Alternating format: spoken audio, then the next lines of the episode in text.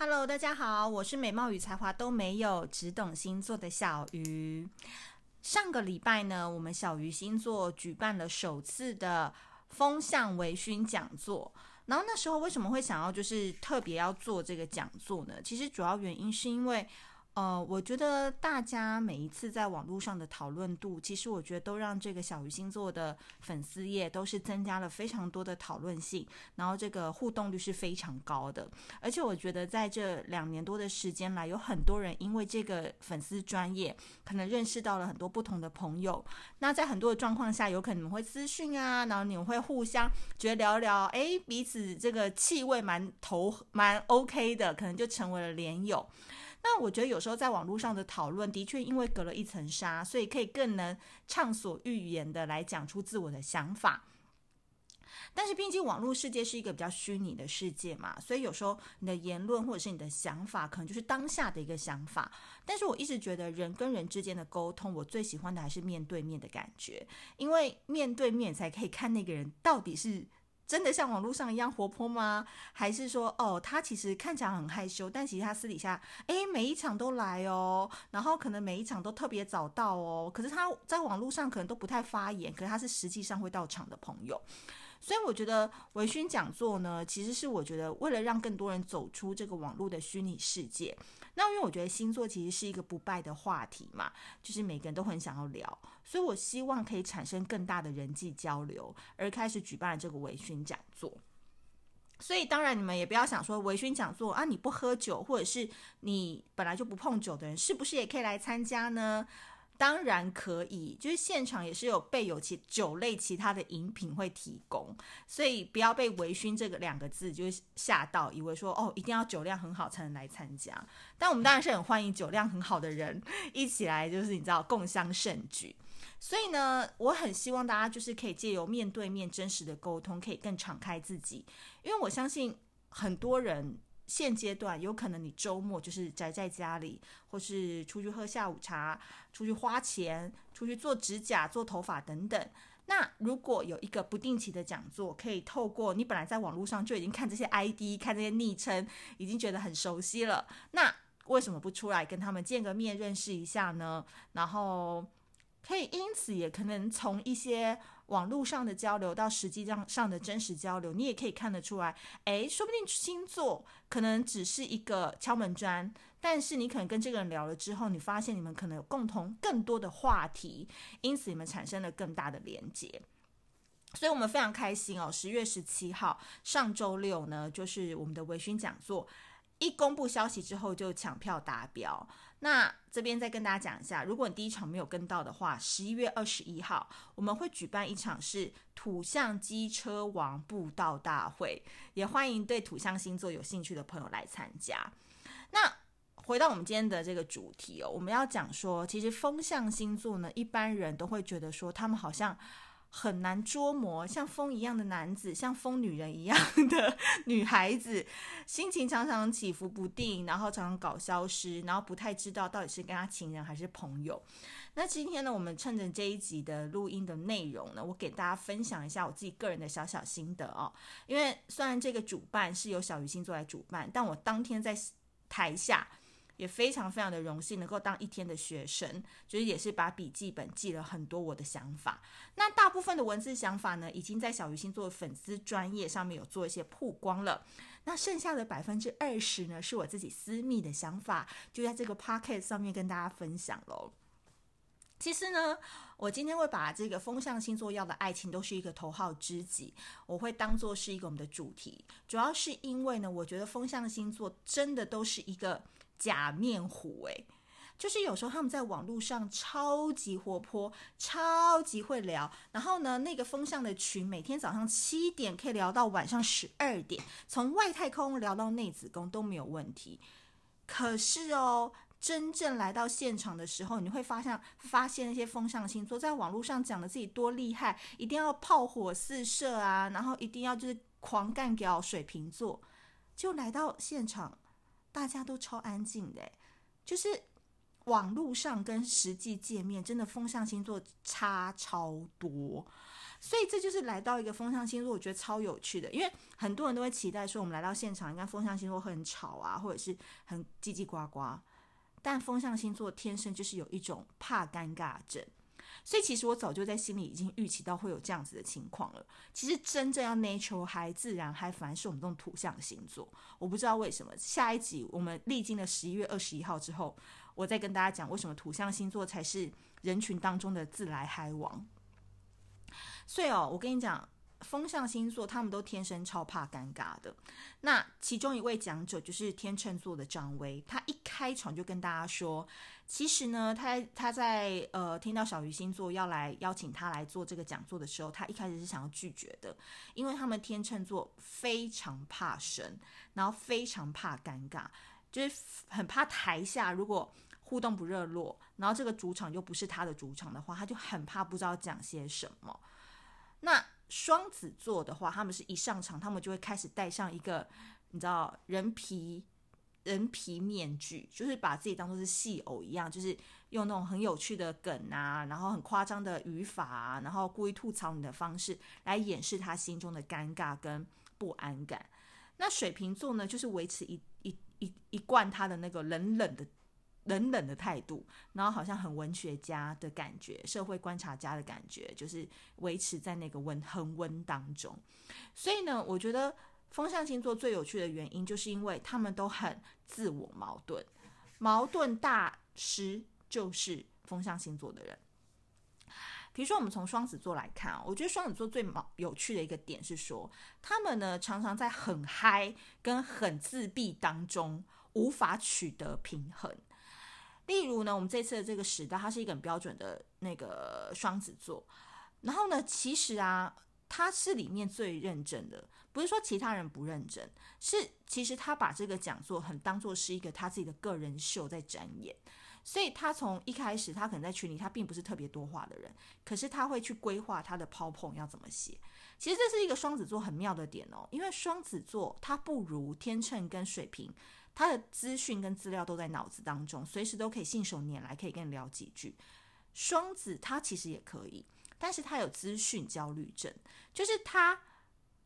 呃非常非常 care，就是他在讲话的时候有没有逻辑。那这个逻辑随时都会在变，说不定他在上场前五分钟他的逻辑还是 A，可是他一到台上的时候，他逻辑就变成 B 了。所以他常常在这种逻辑变来变去当中，他会抓不到自己的主题是什么。所以双子就会跟你说：“我今天早上打牌打到八点，但我跟你讲哦，我的逻辑都已经在我的头脑里面，我要讲的顺序都我都我都知道了。那我就说，那你就不用做 PowerPoint 啊，没关系啊，就现场跟大家用分享的概念好了。”他说：“不行，我一定要做，而且我要做一百七十四张，因为他非常需要一个实质上的呃资料，或者他看得到的文字来佐证他必须要贯彻的 A。”的逻辑，不然他中间讲讲，他可能就会跑到 B 了，他自己也会很苦恼。所以呢，你就会看到一个双子座在很嗨之前，他会非常自闭的躲在角落里面去耕耘他的 PowerPoint。所以有时候呢，这个就会回到一个我觉得双子座很有趣的点。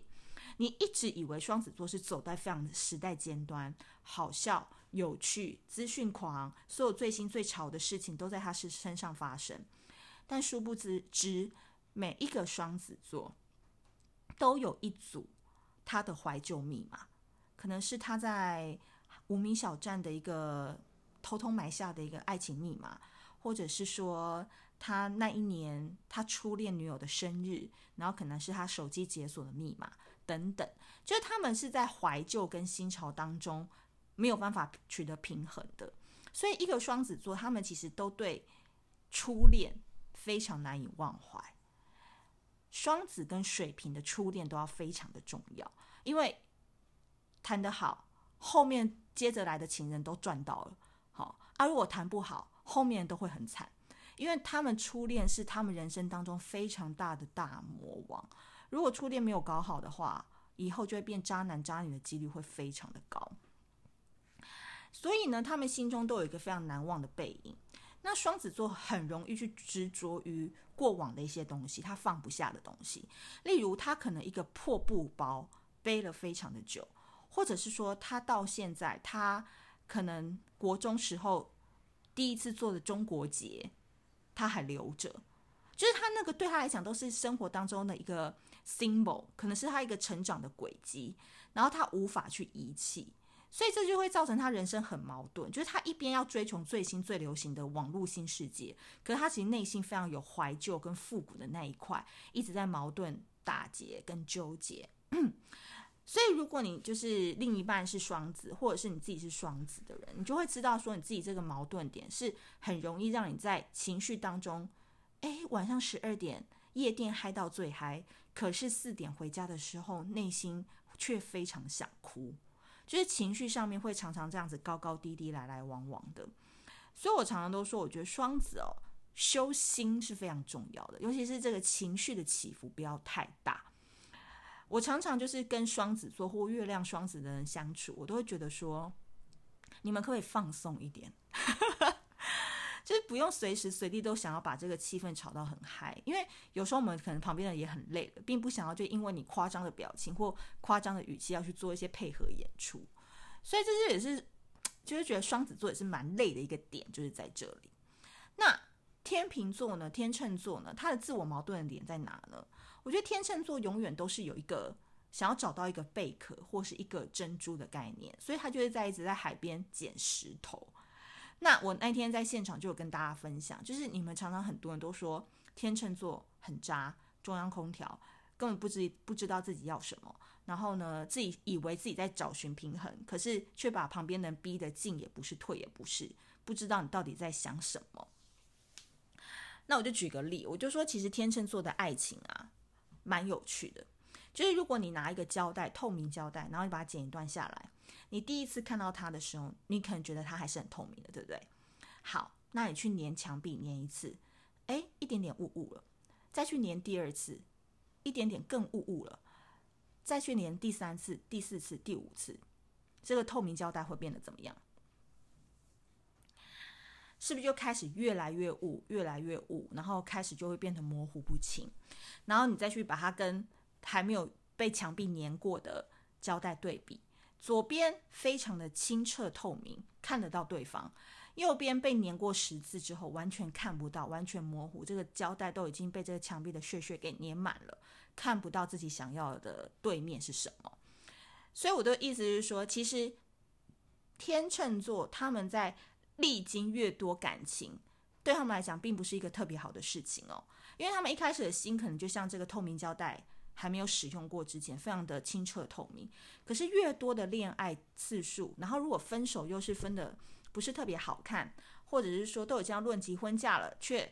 呃走到那一步的时候，却发现哎对方不适合或是怎么样，而且天秤座是特别理性，他反而会越来越不知道他自己要的是什么，他会看得非常的模糊。所以有时候我都会说，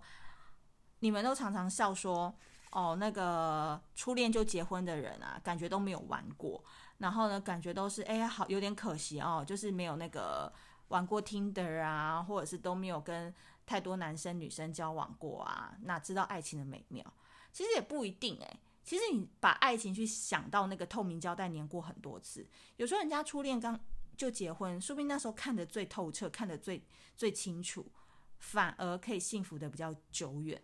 那胶带可能越粘越多次，越来越模糊之后，反而会导致你越来越不知道你想要的是什么，或者是说你就会比较晚婚，因为天秤座可能就是这样，他可能会想要找到一个人有综合过去五任的缺点、优点，或是呃过去在某个人身上体验过的体温，他很希望在未来的人生当中也可以再找到一个人有过去的那些人的身影，或者是有一些优点这样子，他喜欢找到一个综合体。但是不可能啊，不可能有一个人他都理解到你过你的前任是怎么样嘛。所以天秤座就是配合度超级高的人，就是他可以马上进入到下一段恋情，哪怕这一个人跟他前任高矮胖瘦、职业，然后可能讲的语言或者是用的词都完全不一样。天秤都可以马上跳入这段感情，跟对方谈起恋爱，所以天秤桃花是非常多的。可是他在每一段感情当中，他一开始一头热，可是可能两三天之后，他就会恢复到很理性的去交往。所以我必须说，天秤永远在感情当中都给你一种疏离的感觉，就是在这里，他会用一个非常理性而且有点疏离的感觉，一直在评估，一直在打分数，一直想要把这个模糊的透明胶带给弄弄透明。所以这个拉拉扯扯的过程当中，天秤反而就在内心会非常多的纠结，可是你的另一半是完全不知道的。所以有时候你从旁边的人来看天秤哦，你都会心想说：“哎，你还不如跟他吵个架吧，或是你们就还不如把话摊开来说吧。你一直在配合别人，可是到最后你忍不住的时候，你就是一翻两瞪眼，你直接走了就走了。所以。弄得对方一头雾水的，就心想说：“你也不跟我吵架，你都好像配合度很高，容忍性很高，但是怎么突然哪一天你就突然说走就走了？因为到那个时候，天秤就就发现说，哎，没办法，好像还是没有办法过我那一关，或者是没办法，我还是看不清楚我想要的是什么，拜拜喽。对，所以有时候人家说天秤就是渣，就是渣爱者，就是所以他有很多线嘛，因为他有很多的佐证来佐证说他到底是想要什么。”所以你用一个比较现实的利益来看的话，他很需要旁旁边有很多的辅佐资料，然后来证明说他修的这门学分或这个课他到底能不能拿高分。所以就看你是要变成他的资料，还是变成他指导教授喽。好，这个概念你们可以去想一下。另外呢，要讲到就是水瓶座。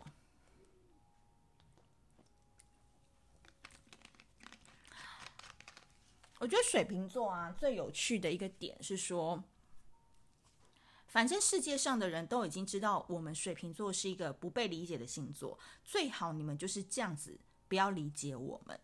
所以水瓶座的自我矛盾就是从外到内，非常非常的没有在隐藏的啦。像前面天秤座会隐藏嘛，那双子座是人家搞不懂嘛，那水瓶座没有在藏的，就是他就是要给你看到他矛盾的这一面。只是看他就是一个都在走自己的路，只是看这个路上矛盾之路上，你要不要跳进来这个轨道一起走，还是你要离开这个轨道而已？就他们也要配合人家，OK？他就是在寻找一个同路人。那在寻找的过程当中，我觉得水瓶座的初恋也是非常重要的哦，就是水瓶座的初恋，好不好？水瓶座的初恋会非常非常影响到他往后谈爱情的模样。因为我跟你说，水瓶座的本性都是非常善良的。没讲废话吗？不是十二星座都很善良，为什么水瓶座就是特别善良？因为你长大之后去看一个水瓶座谈恋爱的模样，你不会觉得他很善良。就是你们说那些病症啊，什么忽冷忽热、爱搞消失啊、爱搞暧昧啊，然后什么置之不理啊，然后什么之类，你们网络上那些。他小时候的初恋，他完全不会。他的初恋一定就是他自己争取来的，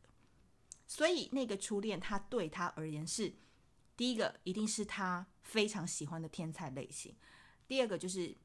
他非常专情且专一的付出；第三个就是他会非常的 N 去付出。所以他以后的那些症状，他在初恋的时候，他完全不会发生。为什么一个水瓶座到后来会发生？忽冷忽热啊，然后对爱情对爱情绝大的不信任感啊，其实内心就自我价值很低落等等。初恋有没有好好分手？有没有好好说再见？非常重要。如果他是被甩的，我跟你讲，水瓶座非常的胆小，他只要被伤过一次，他的保护机制就会加大一万倍。伤过第二次就再加一万倍，就两万倍了。伤过第三次。他决定开始先伤别人，宁愿先保护好自己的心，也不要等到你先说分手。所以我觉得水瓶座很厉害的一个点就是，有时候你们细细去品哦，其实水瓶座可以很早就看得出来我们这段关系出了问题，但是他有可能就会先去搞外遇，但是其实他已经看得出来这个关系其实是有问题的，但他会先去搞外遇。然后让你抓到之后，他就趁势就说他要分手。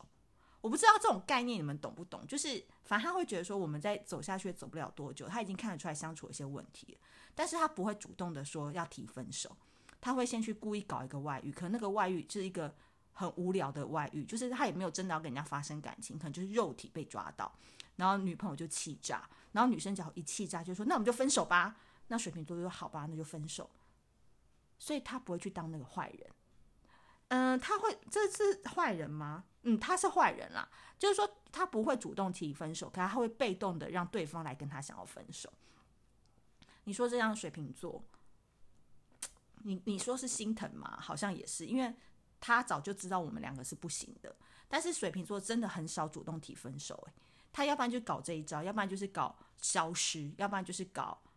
慢慢的让你知道跟他在一起很无聊，那你就会自己慢慢的飞傲这一招。所以我真的很少看过水瓶座会主动提分手的原因就是在这，因为我觉得水瓶座真的内心是一个蛮自卑的，感情自我价值蛮低落的人。我今天主讲的对象是水瓶男哦，水瓶女我觉得是不是同一个，不是同一个讨论的一个范围内，因为水瓶女我个人是觉得他们是从小就蛮知道自己要什么的。要么就是一辈子不婚主义，要么就是很早就知道自己要的方向跟爱情生活会是什么样的人。那这边就不太加以讨论水瓶女。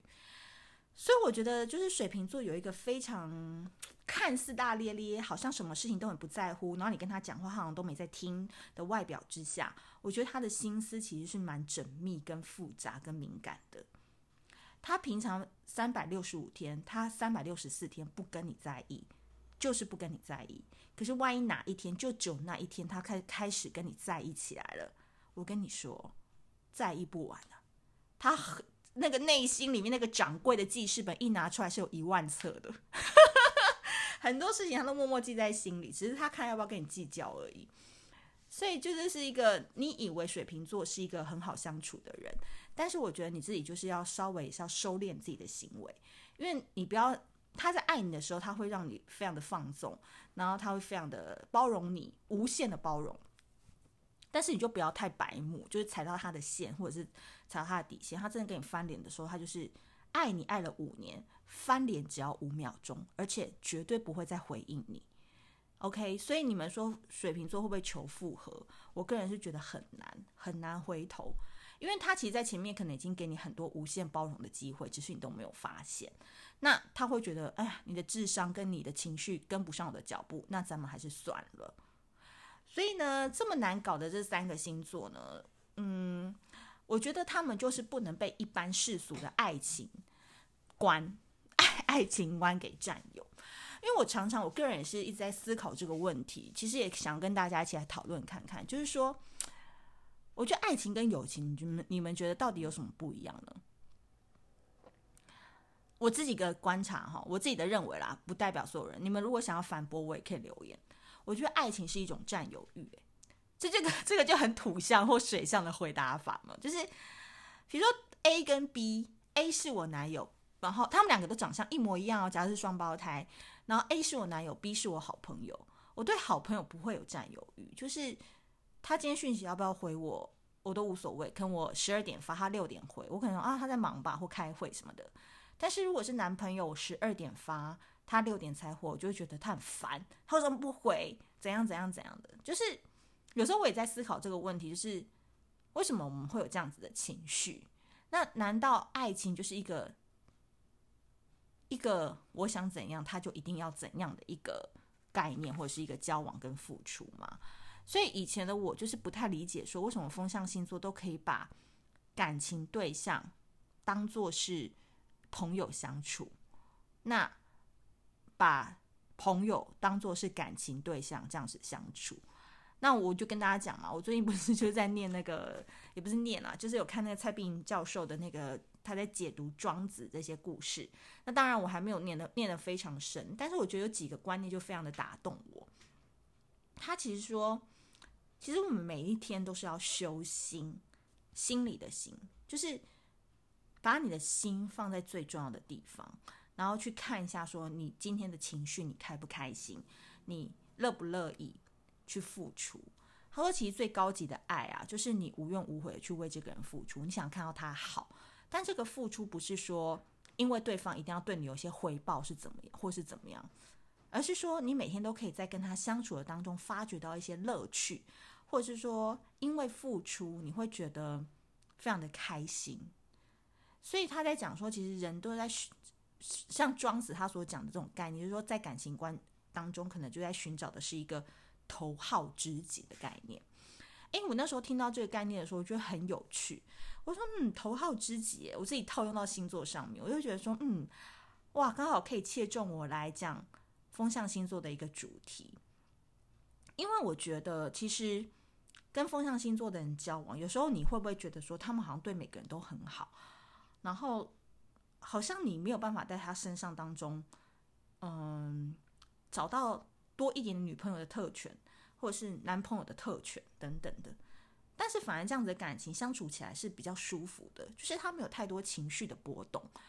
当然，他们相对的也会比较理性，或者是比较少一点罗曼蒂克的感觉。但是因为我觉得像，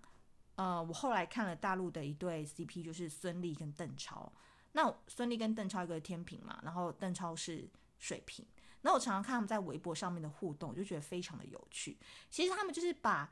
家常的生活过得斗嘴般的情侣，然后他们的世界就是哎，认识八年，然后结婚十四年，但是还是互动会非常的甜蜜。那有一次孙俪呢，就在他们的结婚不知道几周年的时候，就在微博上说，其实他们两个是一个截然不同的人。孙俪喜欢住上海，邓超喜欢住北京。孙俪喜欢喝热茶，邓超喜欢喝冰咖啡。孙俪喜欢安静。然后邓超喜欢热闹，然后呢，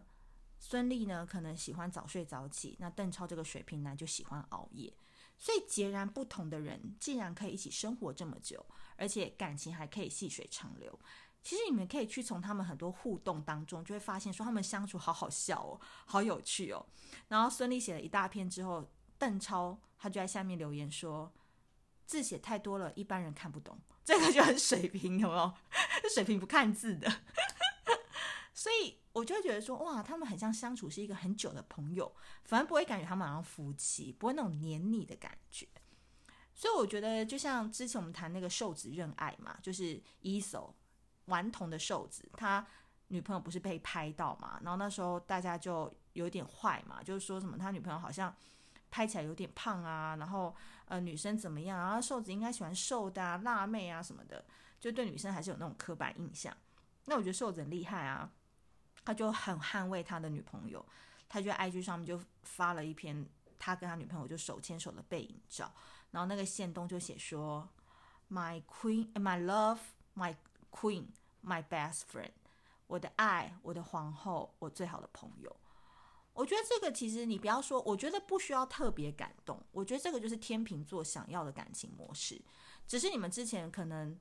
还没拍到的时候，你不知道天秤座面对感情是这样。那拍到了之后没关系啊，反正你们都拍到了。那我就是告诉你说，他是我的爱，而且我们相处是因为他给我一个 best friend 的一个感觉。所以外表这件事情，天平倒不是非常 care，他喜欢的是相处起来非常的舒服，然后非常的自然。的流动，因为他们太硬了，风象星有时候都蛮硬的，所以如果说有一个人是可以待在他身边，然后带给他有朋友般的爱情，然后非常的放松，然后可以一起打打嘴炮啊，讲讲干话啊，风象星座就会很向往这样子的一个方式。所以呢，我觉得其实，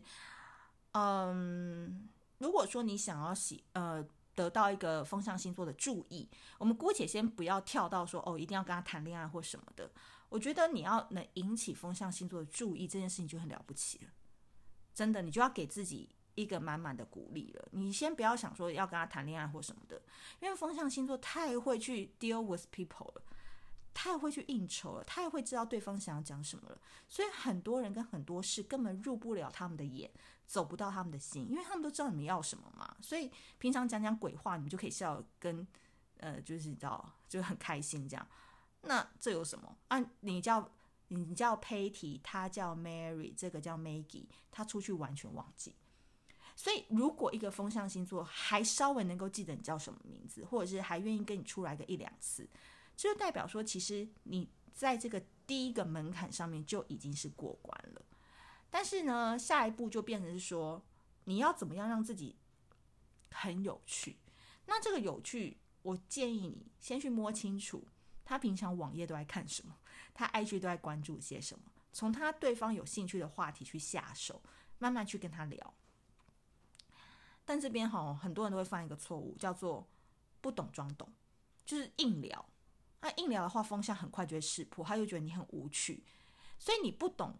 你可以跟他大概聊一下。可是聊到一个点，可能说啊，可能太深我也不知道，或者是哎呦，可能这个你要问你耶，太多我就不知道了。诚实非常的重要，非常重要。风象星座最讨厌那种会装逼的人。如果你跟他聊球鞋，聊到一半你就觉得自己聊不下去，你就说：“哎、不好意思，我可能不懂。”哎，这样子就 OK 了。你不要还还说他们 Jordan 第几代，然后都要讲错名字什么的，就很丢脸。风向星座就觉得说：“靠，这为了追我还没硬聊，真的是不 OK 之类的。”所以诚实做自己是非常的重要的，因为你们就是朋友。就算你之后跟他上了床，然后谈了恋爱，你还是要把自己的定位当做是爱情中的朋友。好、绝对不要想用爱情这种太原始的想法去框住对方，所以呢，你就会觉得说，嗯，其实相处久了，你就会慢慢的发现说，他越来越离不开你了，因为他们很吃习惯这件事，很妙吧？像风一样很难抓住的人，却偏偏最吃习惯这件事，只是看你有没有这个本事跟他磨这么久，这个你要看看你自己愿不愿意哦。所以呢，最后呢，给大家做一个结论，也是我对风象星座嗯头号知己的一个想法。我觉得我们应该多多跟风象星座的人学，就是他们总是把自己放在最前面。有很多人说这是一个自私的做法，我觉得一点都不是。我我觉得自把自己放在最前面是人生当中非常重要的课题。因为说老实话，你的父母、你的先生、你的太太、你的小孩，其实总有一天会离开你的。就是可能小孩大了，他结婚了，他就出去了，他也不一定现在哪会有养儿防老这种概念，不可能嘛。那你说感情呢？婚姻呢？你觉得真的是可靠的吗？能够走一辈子吗？也很难说嘛。所以到最后，人跟人自己陪伴久的只有自己。OK，所以你一定要先把你自己照顾好。你自己的心情，你开不开心？你漂不漂亮？你舒不舒服？你爽不爽？这件事情你都要把自己的心给照顾好。所以风象星座的确都是把自己的感觉放在蛮前面的，把自己把自己搞定以后再去搞定别人，这是一个很高级的一个做法。那像我们土象星座有时候就会太太 care 别人怎么想，所以有时候可能会活在别人想象那个样子。那水象也是啊，比较易感嘛，比较容易有呃。受环境的情绪给影响，那火象就是冲冲冲，人家叫他做什么他就做什么，所以有时候比较容易失去了一些缓缓缓一缓的判断力。那我们觉得我们其他人都是可以跟风象星座学习这个特点。那如果说你是要跟风象星座的人交往的话，我建议你的心态，如果你是男生，然后你喜欢上一个风象女生的话，我觉得你就是要像养宠物一样，就是宠物，你就是除了把它照顾好之外呢，就是。不要太去管它，有点像养猫啊，就是猫都是有点傲娇的，你就让它自由自在发展。那它回来的时候，你给它摸两下，它不爽的时候就会跳跳走。就是你就用养猫的心态去去跟去跟它相处。那如果是你是女生，你喜欢风向的男生的话，我觉得你要把风向男生当做是在交女朋友的感觉，就是你们是两个女生在谈恋爱。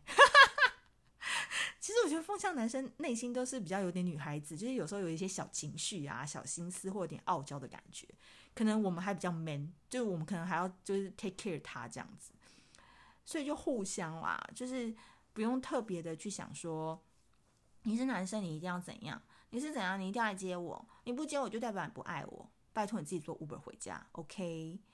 好喽，所以今天呢，风象星座的头号知己就跟大家分析在这里。那也非常的开心，因为有这个讲座，所以才可以让大家听到我这样子的一个心路感想。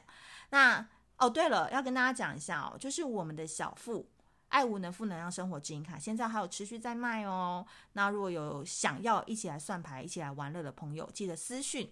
脸书生活狂工作室，然后就可以购买啦。好的，喜欢我今天的这集内容，记得评论、点星星，然后留言告诉我你们对风象星座有没有人交往过的，或者是啊，真的前任是风象的，跟他相处起来到底感觉是怎么样呢？也欢迎大家多多分享喽。那我们下次见，拜拜。